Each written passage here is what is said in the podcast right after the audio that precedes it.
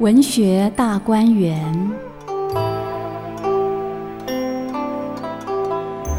朱家文制作主持。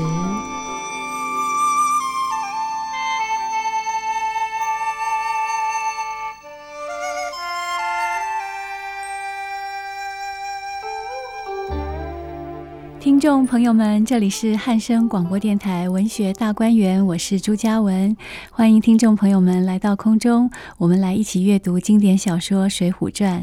小说第七回的后半段的地方呢，我们上回提到林冲啊，嗯，就站在陆虞侯家的门口呢，站到第四天的时候，鲁智深呢就来寻林冲了哈，呃，好好歹也是兄弟朋友一场啊。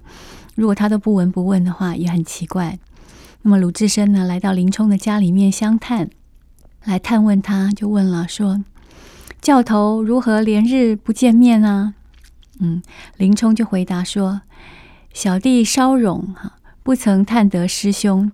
既蒙到我韩家，本当草酌三杯，争奈一时不能周备。”那他的意思是说呢，小弟就是自称自己哈，这个小弟他不一定哈，就比较小，就称为小弟。在同辈里头呢，呃，像鲁智深啊，跟林冲啊，他们算是同一个辈分的人，彼此之间呢，自谦的时候就自称小弟哈。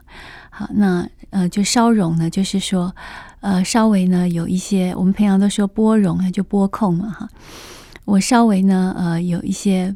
不得空啊，这样的意思啊，所以不曾呢去探得师兄啊，没有去探望您哈。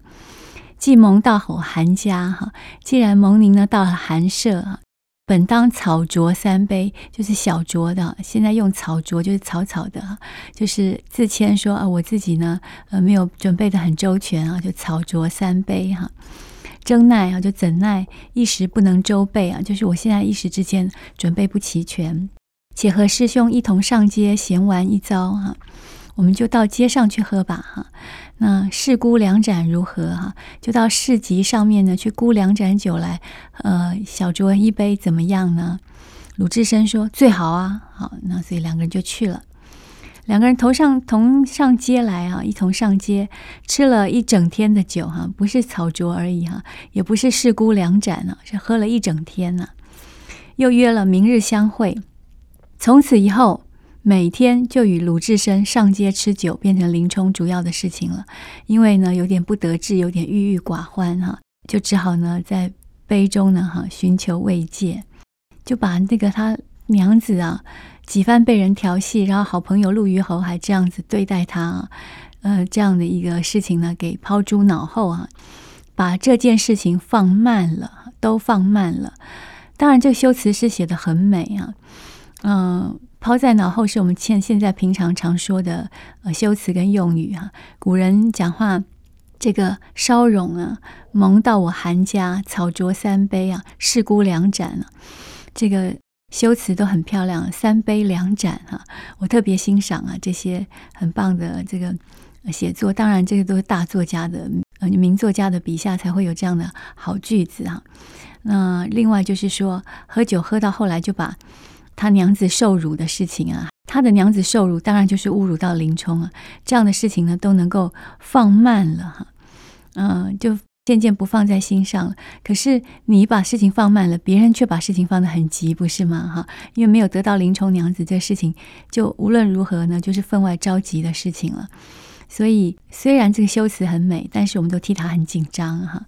这个地方呢，我也觉得第一个就是呃，作家写得好。第二呢，就是调度起我们的每一根神经啊，就是会紧张的，呃，恨不得跳到呃小说里面去告诉林冲说：“你不能放慢啊，别人虎视眈眈的在背后要陷害你，你还整日喝酒哈、把事情给放慢了，真是要不得啊！”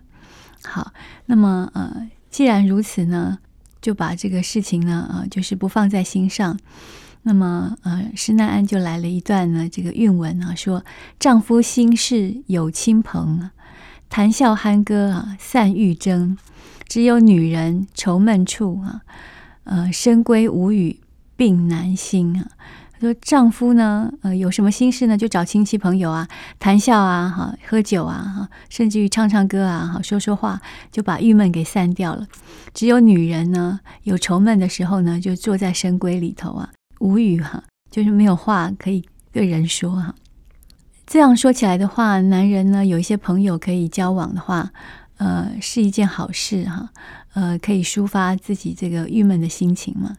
那么，且说高衙内呢，自从那日在陆虞侯家的楼上吃了那一惊，哈，就为什么吓一跳呢？因为林冲来了，哈，跳墙而走，啊，跳墙呢拖走之后呢，就不敢告诉他的义父哈高太尉，就不敢跟高太尉说，因此呢，在府中呢，呃，就是卧病哈，就是呃，就是一副病恹恹的样子，因为得不到他想要的女人哈，就浑身上下呢都觉得不舒服。那他的心腹就是陆虞侯啊，跟富安啊，两个人就到府里面来探望衙内，看到衙内的容颜不好，神情呢憔憔悴哈。那这个陆虞侯陆谦呢就说了：“衙内何故呢如此精神少乐哈？我们都说精神不振啊，精神不济呀哈。那现在呢，我我又看到这个呃施耐庵说精神少乐哈，就少了欢乐。衙内就说了。”嗯、我之所以少乐啊，这个词用的很很棒啊，也很有趣啊，嗯、很有新鲜感啊，对我们现代人的阅读观感上来说哈。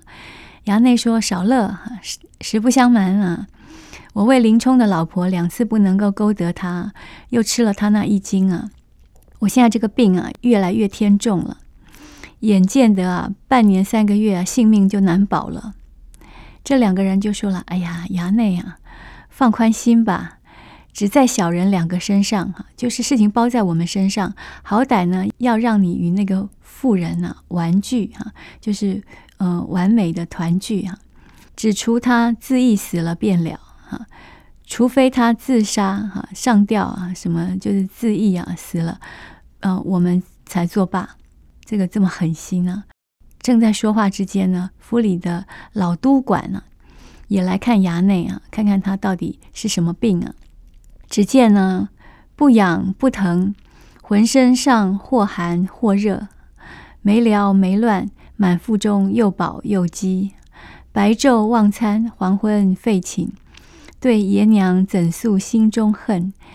呃，见相视难遮脸上羞哈，所以他根本就没有什么病啊，就不痒不疼啊，浑身上下呢，说不上来是寒还是热哈。那就没聊没乱的哈，也也没有说有特别有什么状况或状态，只是呢，嗯，问他饿了还是、呃、吃太饱，他也说不上来。白天呢忘了吃饭，晚上呢也不想睡觉哈。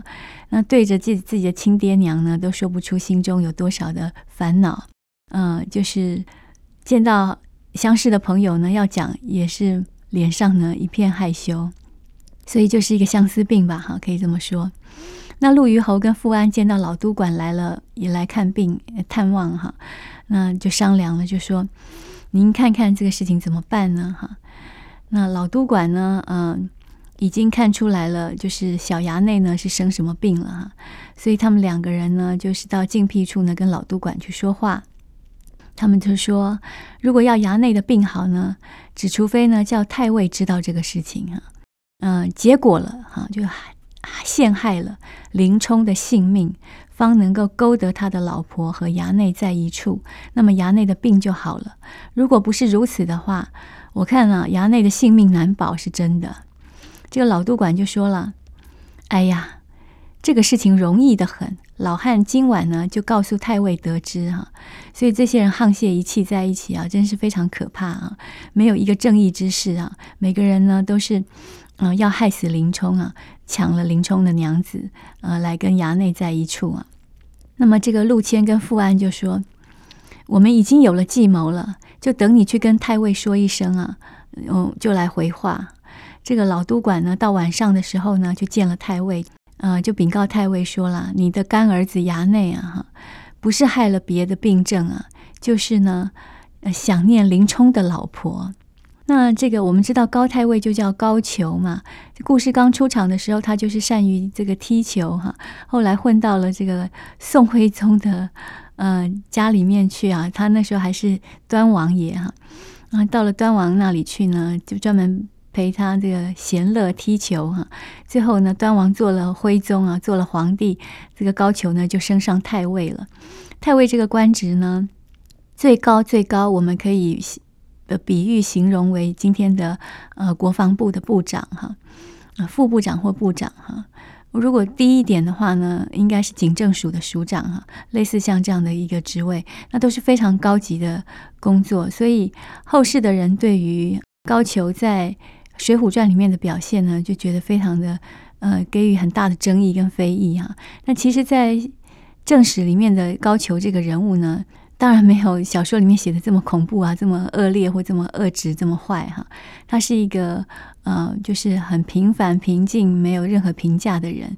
也许就是因为这样子，所以呃，施耐庵找到了一个着力点哈，就就在他这个空白的画布上面呢，做了一些填补哈，所以才形成我们今天对高俅哈这个人物形象的一种负面的观感哈。好，那这个我们看看呢，这个高等的国防部。副部长或部长这样的一个级别的人物啊，他听到这个老督管呢说，呃，你的干儿子啊想要林冲的娘子，他怎么说呢？哦，几时见了他的魂家？哈，什么时候去见到林冲娘子的呢？哈，浑家啊是三点水加一个军人的军啊，浑。那么这个浑家呢，在明清小说里头呢，常常常常的出现哈，就是指别人家的老婆或我家老婆的意思啊，就我的浑家，他的浑家。那为什么会称别人的老婆或自己的老婆叫浑家呢？哈，有一个说法啊，是说平常都会说啊，我家的，我家的，这是我家的哈。那我家的什么呢？他省略掉就我家的妻子啊、娘子啊、老婆啊这样的意思哈，就我家的，我家的说多了以后呢，就变成浑家哈。这个呃口音上的问题哈，总而言之啊，这个浑家就是妻子的意思哈。几时见了他的浑家，老督管就说了，便是前月二十八日在岳庙里见来。好，如今已经一个多月了，又把陆虞侯呢设的计哈，呃详细的说了一遍。高俅就说了，如此因为他的魂家，就是如此。为了他的这个老婆啊，要怎么样去陷害林冲？我寻思起来，若为袭林冲一个人时，须送了我孩儿的性命，这却怎生是好？啊，他的想法就是说，那我要怎么害他？我想来想去，为了林冲一个人，嗯，保护他的娘子，就送了我孩儿的性命，这可不行啊！哈，那我要保护我的孩儿哈，所以。那到底要怎么陷害他？怎么做才好呢？老督管就说了：“别担心，陆虞侯跟富安呢，他们已经有计较了。”高俅就说：“既然如此，叫他们两个来商量。”哈，老督管就去唤陆虞侯陆谦哈跟富安两个人入堂哈，唱了个诺哈。高俅就问了：“我这个小衙内的事情，你们两个有什么计较？就得我孩儿的病好了，我自抬举你二人。”陆虞侯呢，就上前说了：“恩相在上，只除如此如此这般这般，就使得了。”高俅听说了以后，喝彩一声：“好计谋！你们两个明日便与我行哈，就是你们两个人明天就跟我一起来行此计，不在话下。看，还卖个关子哈，如此如此这般这般。那我们话分两头说，刚刚我们不是说很着急吗？林冲呢，怎么可以每天喝酒，把这个事情放慢了呢？别人在背后倒是一计不成又生一计呀，哈！而且一计比一计还要歹毒啊！那林冲呢，就每日与鲁智深吃酒，把这个事情呢都不记在心上了。那一日，两个人同行到了岳武方的巷口，哈，岳是阅读的岳，哈，武功的武，哈，岳武方的巷口，见到一条大汉。头上呢戴着一顶呢抓角儿的头巾哈，身上呢穿了一领旧的战袍，手上拿着一口宝刀哈，插着一个草标哈，就是售价多少钱的那个草标，立在街上，口里呢自言自语哈。好，第一个岳武方啊，这个地方已经说明了，就是阅兵啊或阅读的阅哈，武功的武哈。呃，恐怕这个地方呢，就是有大量的这种嗯、兵器啊、武器呀、啊，或者是类似相关的这个书籍啊的贩卖的一个呃大本营哈、或者是一个街区哈、到这个巷口呢，有一条大汉哈，大汉的量词用一条哈，九条好汉呢的一条大汉，头上戴了一顶抓角儿的头巾啊，身上穿的旧战袍，手上却拿了一口很好的宝刀。如果是我们的话，一般人可能不会眼睛一亮，但是对于林冲这种好使枪棒、这个呃刀枪剑戟的人，他就会看在眼里啊，他就会喜欢这个东西啊。所以每个人喜欢的东西不一样，那么要引诱林冲上当上钩的话，就要用这种好东西呢去吸引他的注意啊。插个草标哈、立在街上，而且这条大汉呢还自言自语说了：“好不遇事者。”屈成了我这口宝刀，他说：“哎呀，没有遇到是这个能够真的是是得宝刀的人了哈，所以呢，埋没了，屈成了，委屈了，沉默了哈，屈成了我的这口宝刀啊哈，嗯、呃，这个没有遇到这个是货的人呢。”林冲呢也不理会，只顾呢和鲁智深呢呃说着话呢往前走，那个汉子呢又在背后又说了。我这好一口宝刀啊，可惜不遇事者啊！林冲只顾着和鲁智深走，说话说得入港了哈，就是说说话说得很投缘投机。那汉呢，又在背后再讲一句：偌大一个东京城啊，就没有人识得军器的吗？林冲呢，哎，突然听到这话第三遍了哈，他才回过头来啊。那那个汉子呢，嗖的一声啊，就把那口宝刀呢给抽出来啊，果然是明晃晃的啊，夺人眼目啊。林冲呢是何当有事啊？啊这这是活该了哈。这第三次人家讲了好，好大一个东京，没有人识得军器，没有人认得宝刀，没有专家，没有行家了吗？哈，这样子去去刺激他哈，他竟然就回头了哈，猛可抵。猛猛可抵，就是猛，就是猛烈的猛啊，可以的可，猛可抵啊，就说道：“将来看，拿来我看看，什么没有专家哈？有一个大行家在你面前，你也不识得这个行家的真面目哈。拿来我看看。”那汉呢，就将这个宝刀呢递过来，林冲接在手内呢，同鲁智深一起看了，但见青光夺目，冷气袭人，远看如玉爪春冰哈，哦，好像这个，嗯、像玉，像春天的初春呢的那个冰雪一般啊，近看似琼台瑞雪哈，呃，花纹密布啊。如风城玉内飞来啊，紫气横空啊，似楚昭梦中啊收得，好像呢，呃，这上面的花纹密密麻麻哈。那另外呢，就是寒光逼人哈，果然是一口好刀啊。他说：“太阿巨阙啊，应难此啊。”应难比啊，就是太阿剑啊，巨阙宝剑啊，都难以与此宝刀呢相比、啊。干将莫邪啊，一等闲啊，就是干将莫邪练的这个剑呢，在这个宝刀面前呢，也是等闲之辈了哈。林冲看了吃了一惊啊，失口说道：“好刀，你要卖多少钱？”那汉就说：“所价三千贯，实价二千贯。”就是呢，本来呢，呃，我们标注呢是三千哈，现在呢就是呃两千就卖给你哈。林冲说：“值是值两千，但是呢，没一个事主哈，没有一个识货的人，呃，你也卖不掉哈。那如果你一千贯肯卖的时候，我跟你买。”那究竟这个一千贯买不买得到这口宝刀？这口宝刀暗藏什么玄机呢？哈，我们也卖个关子，听段音乐之后呢，再跟大家说书。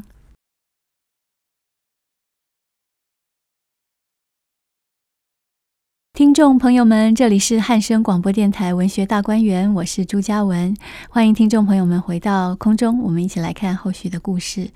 说是一千贯要跟他买哈。那汉就说了：“好，好，好，我急着要钱时，你若端地要时，饶你五百贯哈，嗯，就是一千五吧，啊，这个要还价一下呢，才像是真的有意有意愿要卖给他，不然的话，这么便便宜宜的卖了，这个林冲岂不是要起疑哈？就是这个宝刀有什么问题呀？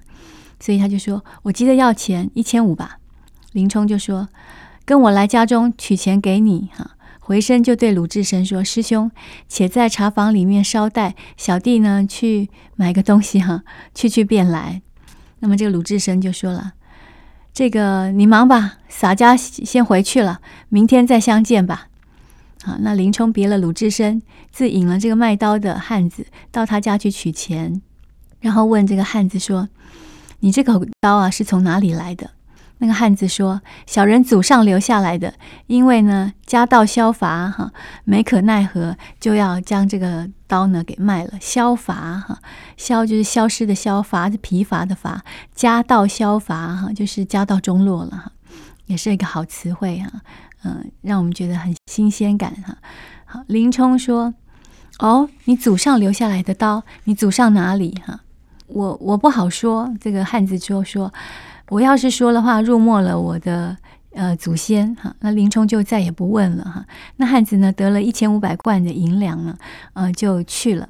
林冲呢，就把这口刀呢翻来覆去看了一回，喝彩的说：“哎呀，端的是一把好刀啊！听说。”高太尉啊，就是我们的大老板呢、啊，的府中也有一口宝刀，胡乱不肯叫人看。我几番呢要借看呢，也借不出来。今日呢，我也买了这口好刀，有机会慢慢的和他比试比试哈、啊，很得意哈、林冲当晚呢不落手的看了一晚哈、啊，夜间呢就挂在墙壁上，天还没亮呢又去看那把刀啊，就真的很喜欢呢、次日到了大概四排时分呢，就只听得门首有两个程局啊来叫说：“林教头，林教头，太尉君旨说你买了一口好刀，叫你呢带去比试比试看看。太尉在府里等你哦。”林冲听说了以后就说：“是什么人呢、啊？多嘴多口的哈、又报给太尉知道了。好，那不过刚好他心里面也想要跟太尉比试比试嘛。啊，这两个程局呢又。”催得紧呢，林冲穿了衣服，拿了刀，就随着两个程局来了哈。林冲说：“你们两个是谁呀？我怎么在太尉府中没见过你们两个？”